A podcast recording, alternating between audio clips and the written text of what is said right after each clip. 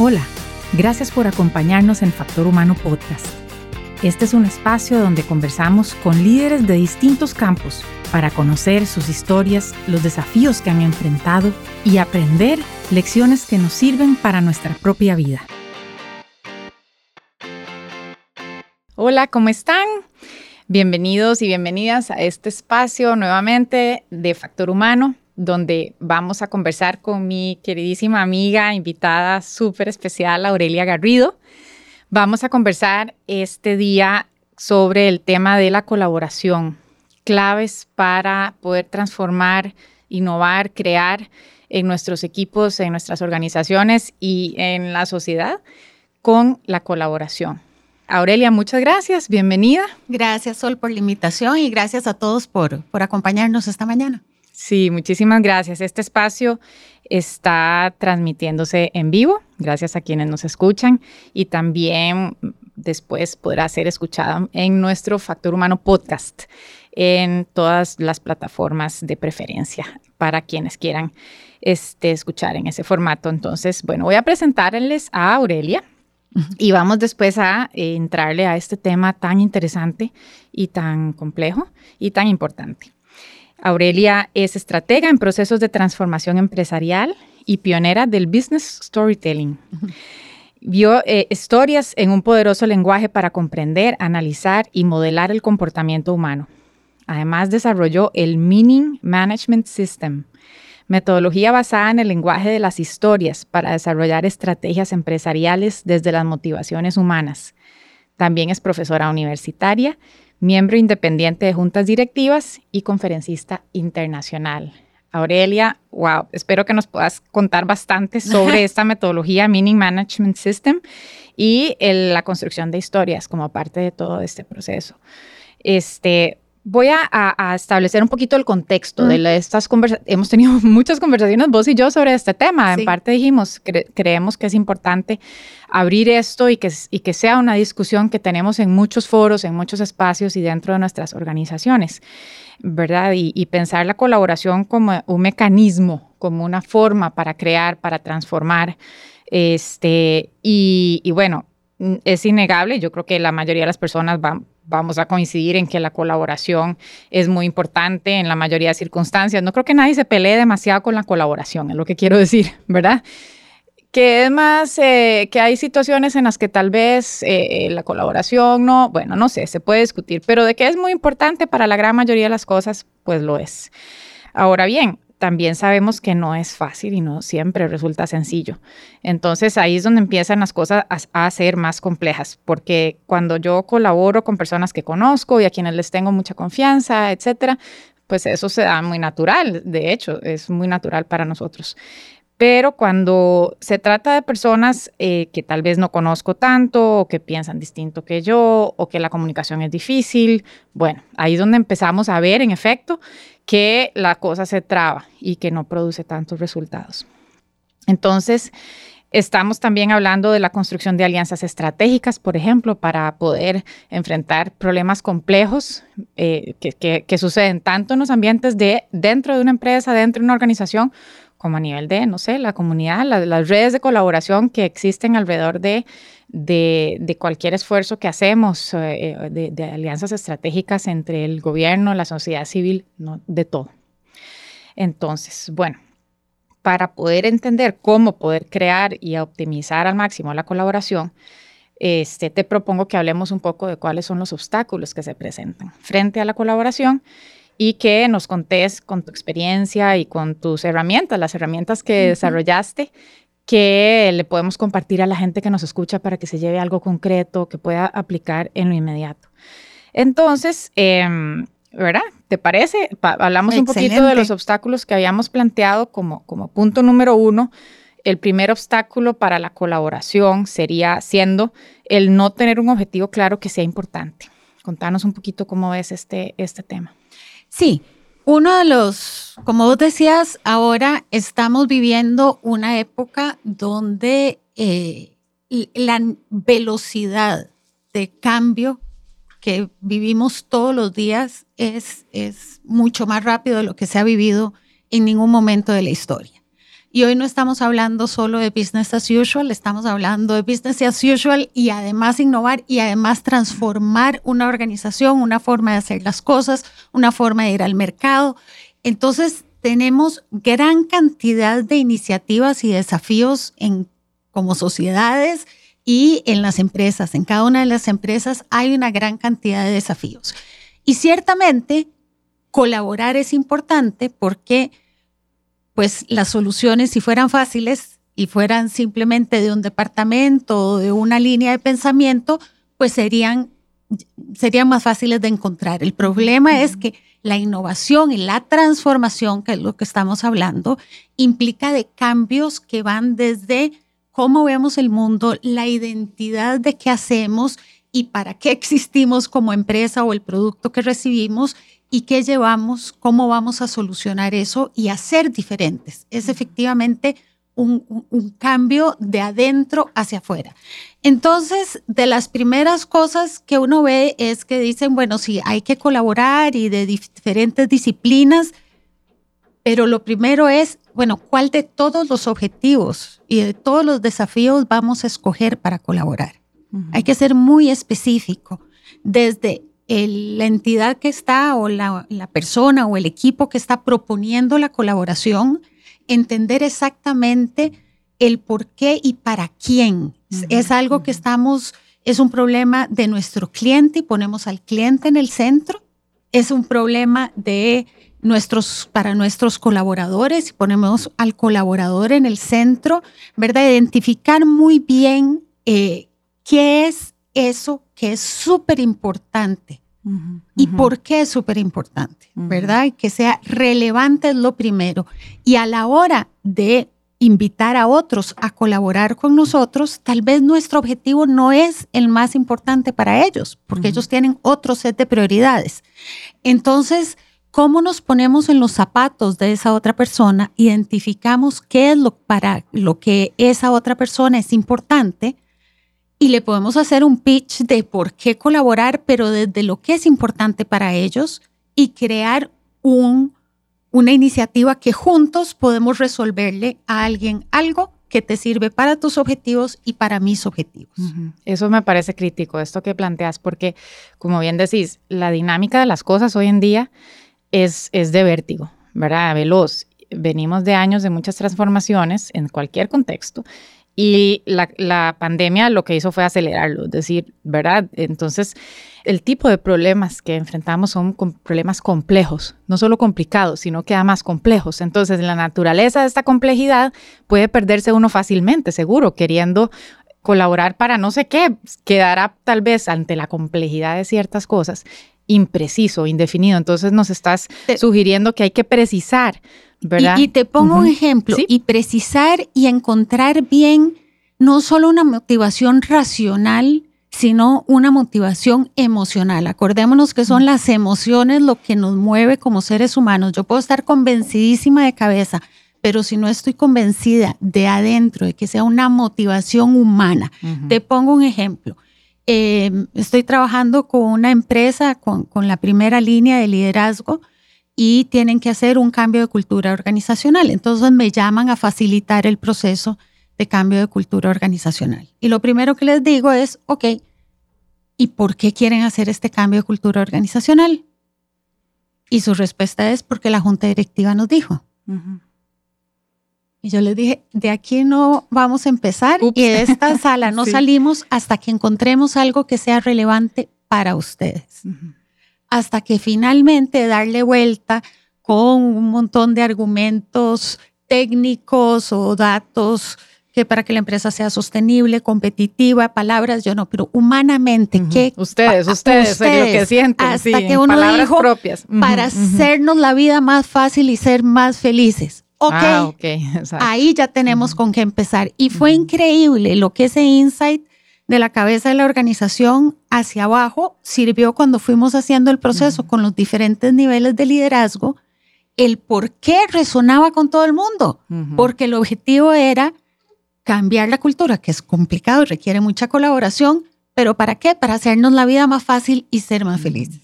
Me encanta. Y esto, que es tu especialidad, me imagino alrededor de cómo se plantea un objetivo, esto podría ser de alguna manera como muy estéril, digo yo, como muy plano a veces el plantear un objetivo porque dicen que no sé qué, no lo sé pero hay historias detrás de cómo interpretamos lo que queremos hacer, cómo interpretamos los objetivos y además supongo, nos dirás, sos la experta, cada quien se cuenta una historia seguramente de, ¿verdad? De lo que está detrás de querer cambiar algo, de querer lograr algo juntos. Entonces, ¿cómo va cómo aplica el storytelling y la construcción de historias en la identificación de objetivos comunes?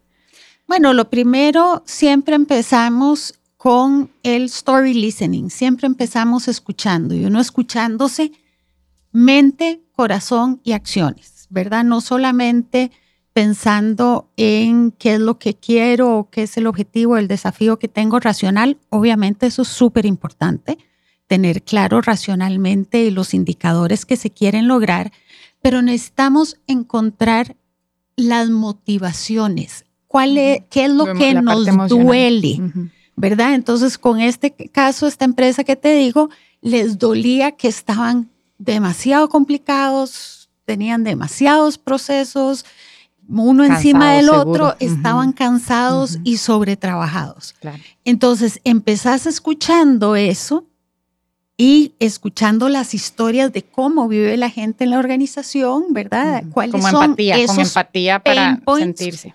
Hasta que sale ese ¿verdad? E, ese insight a donde uno dice, ok, aquí los vamos a mover porque estamos pasando de un dolor que es estar frustrados y cansados a hacernos la vida más fácil y ser más felices. Claro, completamente. Con un cambio de óptica y de narrativa ya empezás a crear otra energía. Generas otra energía y no es solo las palabras cliché de ser más ágiles, más innovadores, ¿verdad? Que, que ya carecen de sentido, sino cuál es la motivación humana, por qué vale la pena este esfuerzo. Mm, me encanta. Bueno, súper. Dentro de los obstáculos que preparamos y que identificamos cuando estábamos preparando esta conversación de previo, em, hay otro importante. Vamos construyendo. Entonces, lo primero, cuidado con no, no definir un objetivo claro, ¿verdad? Pero también lo segundo, confundir la cooperación o la coordinación con colaboración. Entonces, no, el, confundir, muchas veces confundimos coordinar con colaborar. Y, contanos un poquito más, ¿cómo ves este tema? ¿De qué se trata? Ok.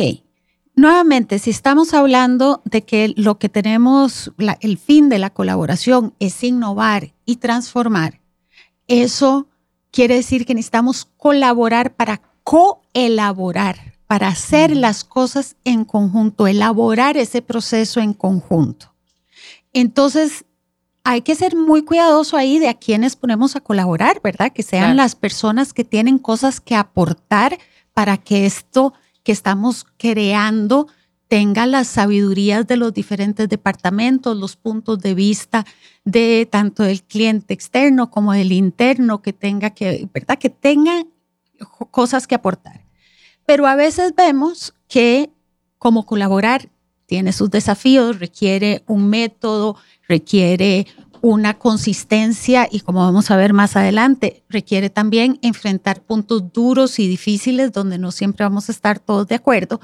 Hay veces que decimos, ok, hacemos este comité, estamos colaborando en esto y como los chiquillos en el colegio o en la U, eh, tienen, los ponen a hacer un trabajo en equipo y mentiras que lo hacen en equipo. Si no, vos haces de la 1 a la 10 y yo hago de la 11 a la 20. Usted hace esto, usted hace esto, usted hace sí, sí. Exactamente. Entonces, exacto. Entonces terminan separando y cada uno haciendo su parte. Y eso es como coordinar. Y eso es coordinar. Que coordinar funciona súper bien cuando es para ejecutar lo ya establecido. La colaboración es para resolver problemas complejos, para hacer cosas nuevas y si los separamos, nos podemos enredar y decimos, pero si hemos estado colaborando todo este tiempo. No, no han estado colaborando, han estado coordinando, cada quien sigue pensando igual, sigue teniendo sus mismos paradigmas, sigue teniendo una propuesta de soluciones que vienen desde el mismo lugar y claro, a la hora de juntarlas y hacer ya un producto final, un nuevo proceso,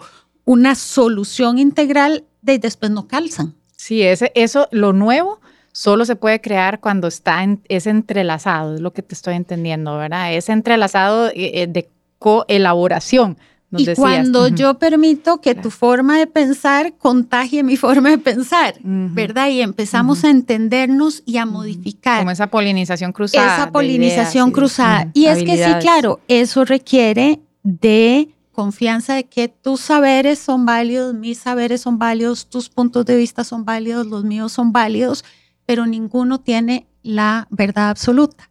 Necesitamos encontrar una tercera forma. ¿Qué, podemos encontrar? ¿Cómo haríamos para hacerlo diferente de cómo lo harías vos o cómo lo haría yo? Y para eso es la colaboración. Claro, ese tema de la confianza que tocas eh, es crítico también, en mi opinión. Y en mi experiencia es donde he visto que muchas veces las iniciativas se, se pegan o se frenan em, en el sentido de que entramos a, a, querer colaborar con mucho ímpetu, pero nos saltamos la etapa de construir confianza ya sea en un equipo, un equipo nuevo, un equipo que va a entrarle a algo nuevo, porque también puede ser personas que ya se conocen, pero cuando se enfrentan a circunstancias nuevas, la escena cambia y como vos decís, algunos paradigmas puede ser que se movilicen. Entonces, a veces eh, no, no nos damos el espacio para crear esa confianza entre las personas que tienen que colaborar. Y eso no, requiere tiempo y no, no puede ser por decreto. A veces queremos que es como ustedes aquí sentados, por favor, se tienen confianza, si, me, si son tan amables. Y no funciona así la construcción de confianza. En tu experiencia y, y qué le podemos recomendar a la gente que nos escucha, cómo hacer para construir confianza con la gente. Sí, y la confianza es al final de cuentas el sustrato sobre lo cual podemos trabajar en todo, ¿verdad? La confianza. Como la goma, ¿verdad? De las relaciones. sí, es la tierra fértil, ¿verdad? Sea en una pareja, sea en una familia, con unos amigos y en el trabajo definitivamente. Eh, y es un elemento absolutamente humano. Entonces, no le tengamos miedo a ser personas integrales en nuestro trabajo, abrirnos. abrirnos. Entonces, el primer elemento de la confianza es la autenticidad, mm. ¿verdad? O sea, yo presentarme como soy y quién soy. Y permitir eso, permitir que todo el mundo se presente, que, se, exponga. Que cada quien se presente como el ser humano que es, no como el gerente de, no como el coordinador de, no, ese es un sombrero que yo me pongo, pero la confianza no se da entre Con títulos. no se da entre puestos, la confianza se da entre personas, entre seres humanos porque depende de quién lleve el título, yo puedo tener más confianza o menos confianza, ¿verdad? Entonces, para coordinar, yo coordino normalmente con funciones. Vos en tu job description tenés esto y esto y tu departamento le toca esto. Eso es coordinar. Pero para pasar al siguiente nivel, que es colaborar, yo necesito conectar con el ser humano, generar esa conexión humana. Entonces, ¿cómo, él, ¿verdad? ¿cómo nos generamos el arte de conexión humana? Uno, es permitirnos ser personas, ¿verdad? O sea, decir, ¿verdad? Presentarse como uno es y no es que es un exhibicionismo que voy a llegar y contar un montón de cosas, pero ser lo que yo pienso, siento y hago está alineado y es lo mismo que, ¿verdad? Que haría en otro espacio. Totalmente. Y cuando sí es permitirnos, voy a agregarle que yo creo que eso también hay que diseñarlo un poco, hay que dar espacios. Si tenemos, no sé, una hora de tiempo para trabajar en algo y hay que usar unos minutos para eso, son minutos bien invertidos. Claramente es un rango de tiempo pequeño, pero es decir, en cualquier circunstancia, en un proceso de colaboración verdadero, se le va a diseñar el espacio, ¿no? Para poder conocerse a nivel humano. Exactamente. Entonces hay diferentes dinámicas, ¿verdad? De, que se pueden hacer, de, conectar, con, contar más relajadas, más, casuales. más, casuales de contar algo personal, de alguna cosa que, que aliviane y, y, alimente y conecte. Pero lo más importante es crear un espacio seguro para que yo pueda llegar ahí y decir, bueno, mis motivaciones para estar aquí puede ser desde alguien que diga, mi motivación es que me mandó el jefe y no tengo idea para qué, pero que lo pueda decir. Claro. Eh, y que pueda cada quien poner sobre la mesa por qué viene aquí, por qué cree que su tiempo está bien o mal invertido al estar ahí. ¿Cuáles son sus expectativas? Yo siempre empiezo cualquier taller, cualquier tema diciendo, ok, preséntense y qué son sus expectativas de este espacio. Poder ser reales y honestos con y eso. Poder ser, y, y, primero escucharnos de qué es lo que cada quien está trayendo como expectativa a ese espacio. Claro. Y escuchar al otro, no solo escucharme yo, tengo que escuchar al otro. Y entonces que podamos ir construyendo unas expectativas conjuntas. Bueno, muchos esperaban esto, entonces se hace un mapa de las expectativas conjuntas. Y eso nos va permitiendo entonces ir soltando y hasta hablando a veces de qué expectativa hasta personal puedo traer y qué cosa se vale permitir lo, negativo. ¿Verdad? Eso es súper importante. Todo tiene que poder estar sobre la mesa. Y esto nos lleva al siguiente obstáculo que habíamos identificado juntas. Está totalmente conectado y es querer colaborar solo con personas que piensan igual que yo o que pienso que son parecidas a mí. Y seguimos, ¿no? Porque tiene que ver qué difícil a veces es tener confianza con personas que de entrada eh, veo como completamente diferentes, ese es el otro, ¿verdad? Que este, pretender que la colaboración solo es posible con gente igual que yo. Contanos un poquito de eso, ¿cómo lo ves? Sí, ese definitivamente eh, de colaborar con la gente que, que, piensa igual que yo y que hace lo mismo y, y que eh, trabajamos súper bien, muy bien, y eso nos va a ayudar, y qué bonitos esos espacios, y eso nos va a ayudar a resolver ciertos problemas, pero no los desafíos más grandes, ¿verdad? Como sociedad tenemos desafíos enormes que no hemos logrado resolver porque tenemos que resolverlos entre gente que pensamos diferente, que estamos en diferentes bandos del espectro. El problema es que si yo soy de derecha y, a la izquierda la marco como el, el, antagonista y la izquierda marca el de derecha como antagonista, si desde el principio nos definimos como uno antagonista del otro, ¿a dónde vamos a poder colaborar? Es imposible. ¿Cuál confianza se va a poder ¿Cuál confianza se va a poder generar si lo que estamos viendo es este que me quiere sacar y a dónde está? ¿Verdad? Entonces, ahí no podemos tener, necesitamos definir un objetivo tercero, o sea, que no sea ni que yo te gane ni vos me ganes a mí, o sea, si nos sentamos en esta mesa, aunque no nos caigamos bien y pensemos diferente, es porque hay un bien mayor que necesitamos resolver. Y entonces eso va a requerir que podamos crear una confianza entre gente que piensa diferente y tiene muchas veces algunos objetivos encontrados. Y tenemos que poder respetarnos. Estoy infiriendo eso, sin respetar que pensamos diferente. Entonces, lo primero es decir eso no y ponerlo sobre la mesa. Pensamos diferente en todo esto, pero no nos concentremos en el 95% de las cosas que pensamos diferente. Concentrémonos en el 5% que nos tiene aquí sentados, que podemos encontrar un lugar común ahí. Entonces, es muy importante en eso entra otro elemento fundamental para crear la confianza, que es la empatía. Y por empatía yo no me refiero a ponerme en los zapatos del otro y ver cómo o caminar yo en los zapatos del otro, que es muchas veces para mí una equivocada concepción. Sí, si yo estuviera en la situación de Sol, claro, yo me pongo y veo los problemas que tiene y la situación que tiene y cómo yo lo resolvería. Eso es yo ponerme en una situación del otro. Pero es poder entender la empatía real, es no pensar con mi forma de pensar, no reaccionar como yo, sino entender cuál es la historia que se está contando Sol, que hace que diga y haga lo que dice y hágase. ¿De dónde viene? ¿Qué está detrás de lo que dice y hace? Y yo poder conectar y entender eso y respetarlo, porque para ella es su verdad, las verdades no existen.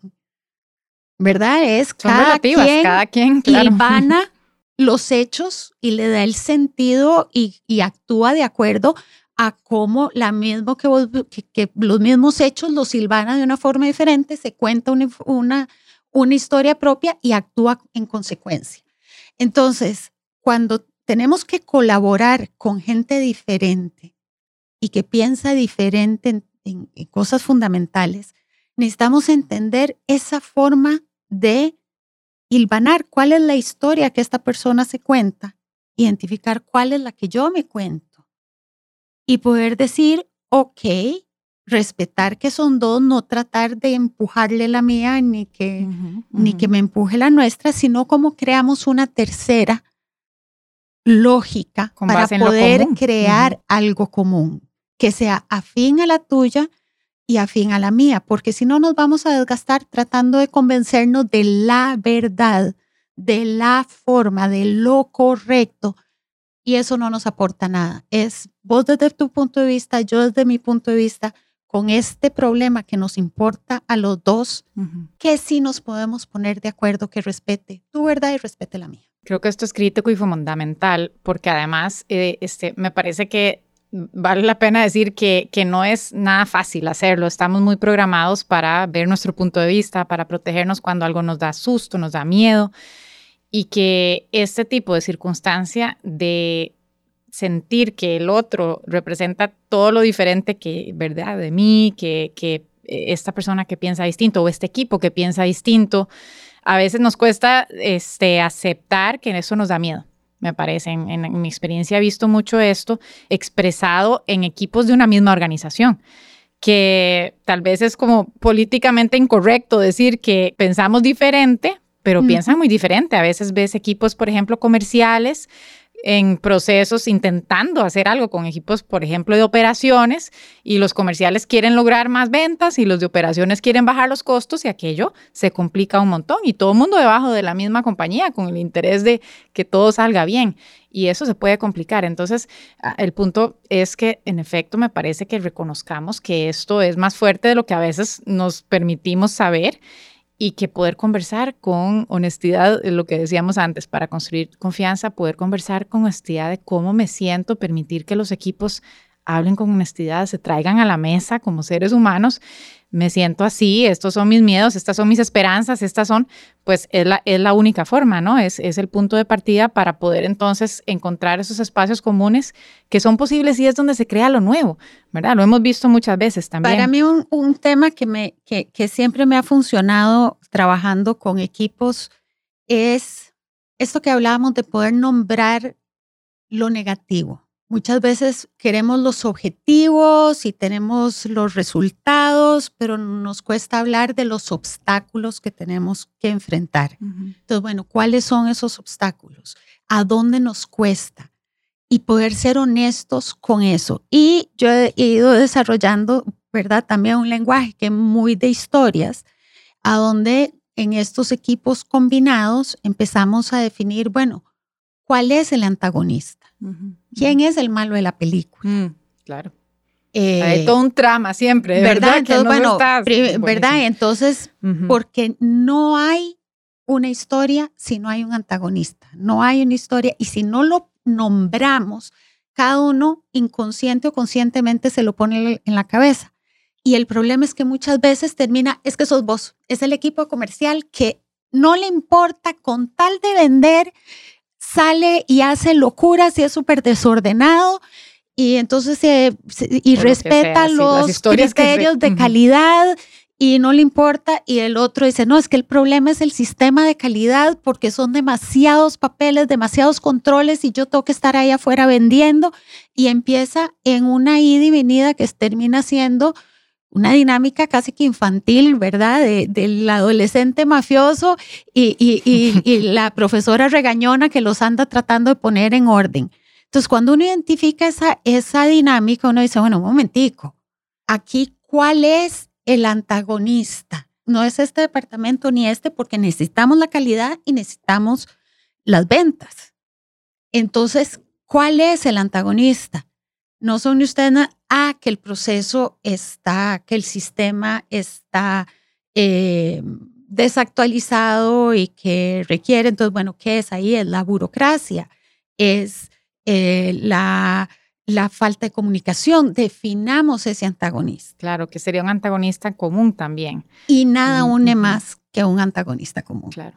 Nada distancia más que si yo me planteo como antagonista tuya y nada une más que tener un antagonista común. Entonces, si unimos fuerzas hacia eso, es súper importante para poder decir, entonces de ahí, ese es el problema o esas son mañas organizacionales, las llamo yo, ¿verdad? Las mañas que como organización tenemos, que es lo que no nos permite colaborar. Bueno, ¿cuáles son esas mañas? Pongámoslas en blanco y negro. Genial. Perder el miedo a hablar de lo que nos da miedo Perder el miedo a hablar de lo negativo. Claro. Porque es peor cuando todos decimos, sí, sí, sí, sí, sí, estamos colaborando, sí, estamos haciendo. Y sí, sí, sí, porque nadie se atreve a poner los puntos sobre las es de lo, que no funciona. Interesante, interesante. Cosas concretas que se pueden llevar quienes nos escuchan, aplicarlo ya, intentarlo, ensayar. Eh, no hay una manera de, lograr resultados si no es probando, fracasando, intentando otra vez, ¿verdad? Es hacer este ejercicio de, tener conversaciones también eh, con las personas que les interese estos temas, aplicarlos. Hay otros obstáculos que vamos a también profundizar ahora, como por ejemplo convertir la colaboración en un fin en sí mismo. ¿Verdad? Como que se convierta en una moda, ¿verdad? ahora, ah, sí, claro, colaborar y liderazgo colaborativo y todo esto, pero ¿qué pasa? Que a veces es, este, no da resultados.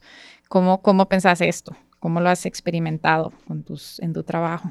Sí, y, y de nuevo, si no nos atrevemos a hablar de lo difícil que es colaborar y de los desafíos y estarnos constantemente revisando qué sí funciona, y qué tenemos que resolver y a dónde, cómo se siente cada quien. Entonces lo que terminamos es que vamos a las reuniones y estamos en un montón de comités y de equipos, task forces, squad teams o todos los nombres que puedan tener, pero resulta que la eficacia de de verdad soluciones que salen de esos espacios es poca. Entonces, eh, Puede pasar por varias razones. Una, porque terminamos entonces, bueno, queremos tener los insumos de todo el mundo, somos muy buenos a la hora de traer a la mesa los insumos de todo el mundo, pero después hay que tomar decisiones, ¿verdad? Entonces hay que empezar a tener espacios donde se dicen las cosas difíciles. Y se escoge. Y se escoge. Decidir es elegir también. A veces podríamos dar vueltas en círculo eternamente porque en el espíritu de colaborar se vuelve colaborar en exceso y entonces no se aterriza nunca, no se pone el punto. Exactamente. Entonces, el que no se escoja tu aporte a la colaboración no quiere decir que no fue válido. Fue simplemente que a la hora de definir la solución para que sea robusta y sea ejecutable. Y porque no se puede hacer todo, hay, hay cosas que hay que dejar. Entonces, que muchas veces pasa que por ese, de nuevo, ese, esa, ese miedo a decir lo negativo, eh, de lo que no funciona o sí, o dar feedback más frío, ¿verdad? No solo la primera parte es colaboremos, qué lindo, después hay que empezar a decir, bueno, ¿cómo priorizamos esto? ¿Qué sí, qué es más eficiente, qué menos, qué desechamos y tomar decisiones? Podemos terminar, y esto es típico en temas que tengan que ver con varias organizaciones o varios departamentos o incluso a nivel social, que terminamos con un adefesio porque pegamos las soluciones de todo o llegamos a un mínimo común denominador. Lo único que fue potable. Lo único que fue potable para todo el mundo, entonces fue una cosa chiquita. No es la mejor solución. No es la mejor solución. Entonces, esto es fundamental que siempre volvamos a tener personas a las cuales las decisiones que nosotros estamos tomando les van a ser relevantes. ¿Y por qué personas? Si uno dice, no, si es que lo, lo importante ahí es un KPI, ¿verdad? Es un número, es un, bueno, pero eso le va a afectar a quién, porque somos seres humanos, los números nos dicen cosas, pero no nos mueven emocionalmente.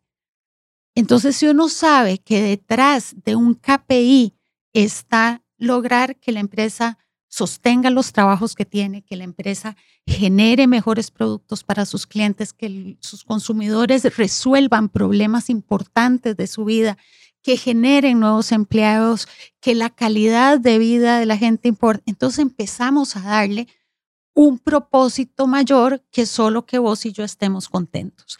Y es que eso es importante. La confianza no es solamente compartir las cosas bonitas con la gente que tenés más confianza, es con la que has pasado cosas duras. Claro. A la gente que te ha dicho cosas duras que no te gustaban y que han logrado resolverlas, pero que no te van a traicionar por eso.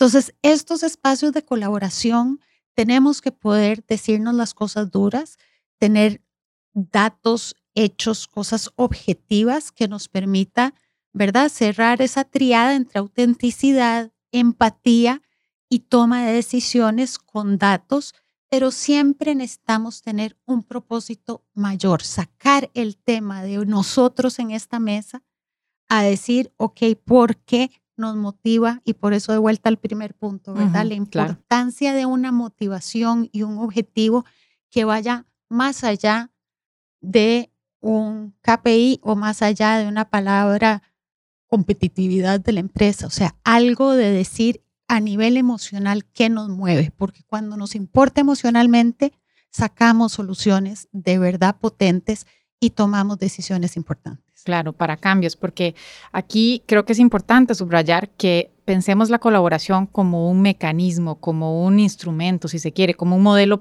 como un modelo operativo una, una forma de hacer cosas, de cambiar cosas. Entonces, si la colaboración, si después es colaborar por colaborar, pasa lo que decimos, ¿verdad? Damos vueltas y no aterrizamos. No perder de vista que lo que nos reúne en esa mesa de trabajo es un objetivo, ese objetivo que ya se identificó, que ya se planteó, que, es un, que responde a un propósito superior, que nos conecta como seres humanos hacia otros seres humanos y que entonces podamos tomar decisiones en función de eso. Creo que eso facilita el tomar las decisiones. Se toman las decisiones con mucha más paz, aunque lo que yo propuse no sea lo que termina siendo escogido, ¿verdad? E, este, en lo que estás planteando. Y hay otra cosa que es el último obstáculo que identificamos, y con esto además eh, este, vamos a ir ya haciendo un cierre, pero hay una, hay una problemática que se puede presentar y es cuando a veces a algunas personas en los foros de colaboración les cuesta soltar soltar, ceder el espacio, delegar. A veces no siempre soy yo la persona que va a sumarle lo máximo posible en un momento dado a una situación. ¿Cómo pensás esto? Bueno, la colaboracionitis. la colaboracionitis, sí. Ahí por colaboracionitis uno a veces ve que las organizaciones está la gente agotada y sobrecargada porque hay tantas iniciativas de, de transformación y de cambio, etcétera, que terminan las agendas súper cargadas de comités, espacios y foros, etcétera, de esto. Y bueno, pero también hay que ejecutar el trabajo del día a día, ¿verdad? Entonces, em, ahí hay varias cosas que, que, son importantes. Desde el punto de vista narrativo, también nos gusta usar el, el tener bien claro quién es el protagonista de esta historia, ¿verdad? Cuando decimos, ok, estamos haciendo un proceso de cambio de cultura con un equipo de de los 100 líderes principales de una organización de 3.000 personas. Y entonces uno les dice, bueno, ¿quiénes son los protagonistas de la transformación de la empresa? Y ellos dicen, nosotros. No, ustedes son los mentores. Los protagonistas del cambio son los 3.000 colaboradores. Si ellos cambian su forma de trabajar y su forma de atender al cliente, hacer las cosas, entonces nos transformamos ustedes como líderes de la organización no son los protagonistas, son los mentores. Es como decir el Dumbledore de Harry Potter. Es el que le va a dar a esos protagonistas los regalos mágicos, la varita de, la varita mágica, la, capa de la guía, el cómo. Exacto. Les van a ayudar a cambiar los procesos. Entonces, eso me quita un peso de tener que estar yo en todos los espacios, en todos los lugares, porque si no algo va a pasar y yo no voy a estar presente, ¿verdad? El, si no es decir, ok, como mentor para que 3.000 personas se muevan, ¿qué es el, a dónde es que se usa mejor el tiempo de cada uno de estos 100 líderes en una organización? Porque si no, vamos a tener a esos 100 líderes con un 50 o 60% de su tiempo en espacios de colaboración, creyendo que ellos tienen que mover la organización. No, ellos tienen que inspirar y guiar a la organización, ser esos mentores, pero son las 3.000 personas las que mueven la organización y esos son los protagonistas de una historia de transformación. Me encantó, me encantó. Bueno, vamos resumiendo en, estos obstáculos que hemos identificado, las lecciones que vamos e, extrayendo de, esta conversación. Es importantísimo en la colaboración con tener un objetivo común, definirlo, aprender que colaborar es coelaborar, ¿verdad? Entonces, coordinar está muy bien y es muy importante, pero no confundamos porque colaborar es crear algo nuevo en conjunto, ¿verdad? Este abrir la mente a la posibilidad de trabajar con personas que son distintas a mí o piensan diferente y permitirnos ser humanos y ponernos sobre la mesa, incluyendo nuestras vulnerabilidades, nuestros miedos, los obstáculos que identificamos. Tener los ojos en la meta todo el tiempo, saber que cuando colaboramos es para obtener un resultado juntos. Entonces, eh, saber que hay que tomar decisiones, que esas decisiones a veces implican elegir, elegir tal vez algo que no era lo inicial, pero que fue el punto de partida, eh, que fue el recorrido y lo nuevo creado durante ese recorrido y también aprender a ser agente, a ser facilitador, a ser mentor cuando se trata de movilizar cambios grandes, complejos, eh, como con una red de líderes como, como nos mencionabas. Muchas gracias, Aurelia. Vamos a dar un espacio a algunas, algunas preguntas que tenemos aquí. Excelente. Y este, no perder la oportunidad de que te tenemos aquí presente y tan interesante este espacio. Entonces vamos a ver, eh, nos preguntan, ¿qué hacer en este caso? Cuando voy a una entrevista de trabajo con ganas de colaborar eh, y yo me presento, me abro, eh, siento confianza y quiero aprender además y ayudar, pero en el marco de una entrevista de trabajo, es la pregunta, quiero plantear esto, pero no se da la situación, no se genera un espacio. ¿Es posible pensar una entrevista como un espacio de colaboración? ¿Qué pensás al respecto? Una entrevista yo de este curso para los, los que se están por egresar de INCAE de, de, historia personal y de manejo de entrevistas, ¿verdad? Una entrevista es una conversación, primero que todo. Es una conversación para conocernos e ir generando ese interés y esas ganas de hacer algo en conjunto. Entonces, ¿qué es lo principal si yo quiero colaborar y que esta sea una conversación que funcione y en dos vías, lo primero que necesito hacer es ponerme, o sea, tener claro qué es lo que yo quiero contar y quién soy, todo es muy importante, pero tengo que ponerme en los zapatos de él. De la otra persona. De la otra persona y decir, ok, ¿qué necesita esta persona? No me conoce. ¿Qué necesita saber esta persona de mí, cuáles son, qué es lo que anda buscando, cuánta otra gente ha visto, cómo le puede e ir entendiendo, ¿verdad? Cómo la otra persona piensa, qué necesita saber de mí y qué es lo que anda buscando, cuál es el objetivo de un entrevistador en una primera entrevista. Y vos que haces mucho de eso solo tendrás claro, no es hacerte el mejor amigo ni, ni, ni generar que ya esta es la persona correcta pero lo que necesita saber es que tiene los skills, las habilidades, eh, la experiencia y que a nivel de persona conversa bien, escucha, muy importante escuchar, y puede responder y ir dando ese ida y vuelta. Entonces, sí, una conversación es una colaboración porque va, lo que determina la, la conversación es porque la vamos haciendo en conjunto, y yo tengo que escuchar y tengo, pero no le puedo empujar a la otra persona. Todo lo que yo quiero hacer en colaboración tiene que ser primero irse conociendo, ir generando esa escucha y respuesta. Totalmente, de acuerdo. Y ahora que decís algo, me parece que eh, cuando hay se está buscando una vacante, se está haciendo un reclutamiento, siempre hay una historia detrás de eso, ¿verdad? Una historia que... Y entonces uno, si es la persona que está en la entrevista, siendo entrevistado, puede eh, eh, pues supongo, este, de alguna manera intentar entender esa historia, ¿verdad? Detrás y cómo yo resueno, cómo yo le aporto, cómo construyo, cómo podría yo construir sobre esa historia y venir a aportar. Entonces, empezar a proponer una forma de enriquecer y esto es una forma de crear algo nuevo ahí mismo y es posible que eso dé muy buen resultado y sea que me escojan, ¿verdad? Siempre hay siempre hay muchas historias que se cuentan y entonces eso me lleva a la otra pregunta para que nos contes un poquito más del Meaning Management System. ¿Cómo funciona? ¿Qué es esto? Porque se me hace que es algo aplicable, muy concreto. Sí, son básicamente eh, el objetivo del Lab, mi empresa, es potenciar a líderes, sean empresas, marcas o personas, eh, para alcanzar logros extraordinarios. Y para esto, eh, un líder requiere poder contar cuatro historias principales. la primera es una historia personal, o sea, el primer pilar es uno como líder no puede liderar si uno está todo desordenado. Primero uno tiene que tener clara esa historia personal, quién soy, de dónde vengo, para dónde voy, cuál es mi propósito, mis, mis principios y qué le ofrezco al mundo, ¿verdad? Entonces es una historia personal fundamental que me da el primer pilar. El segundo pilar es la historia estratégica de lo que quiere cambiar, ¿verdad? Es la transformación, que el resultado es la transformación organizacional.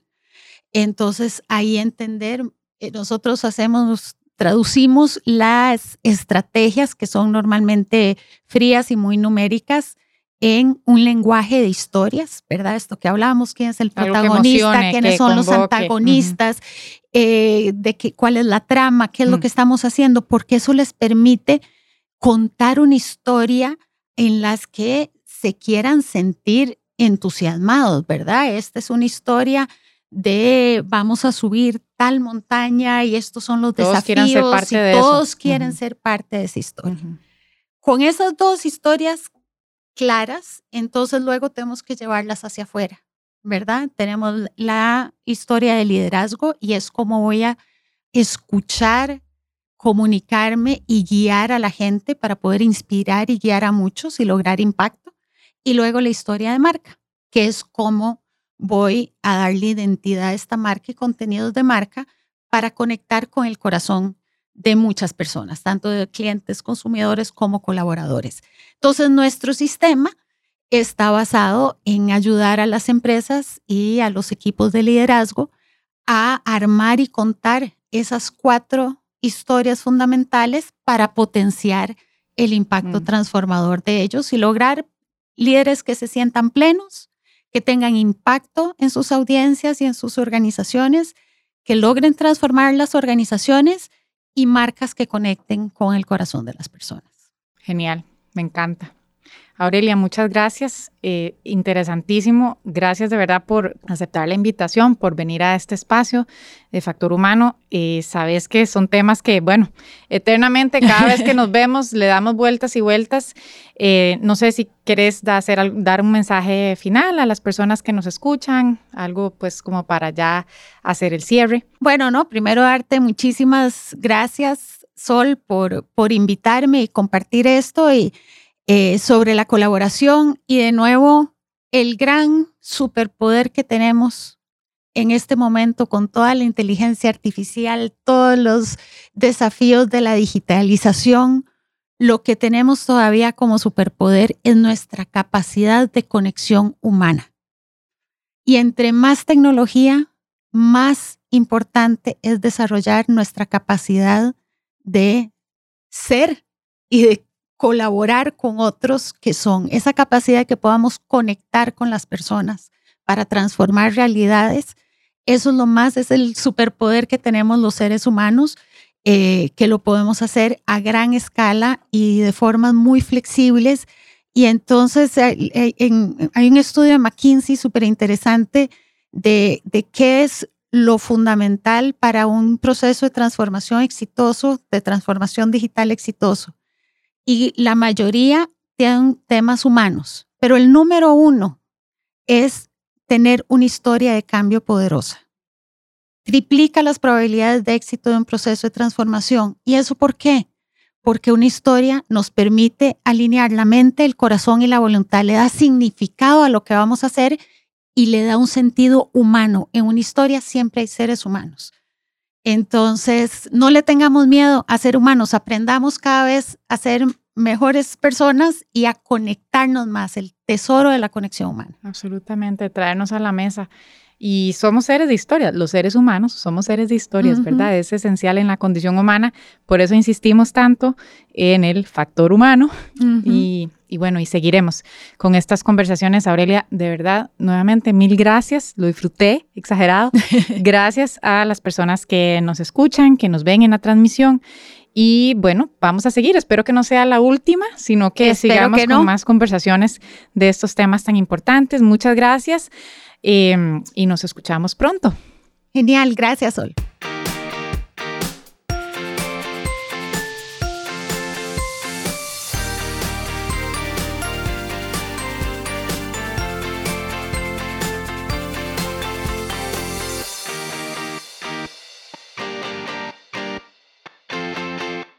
Esto fue una producción de La Resortera.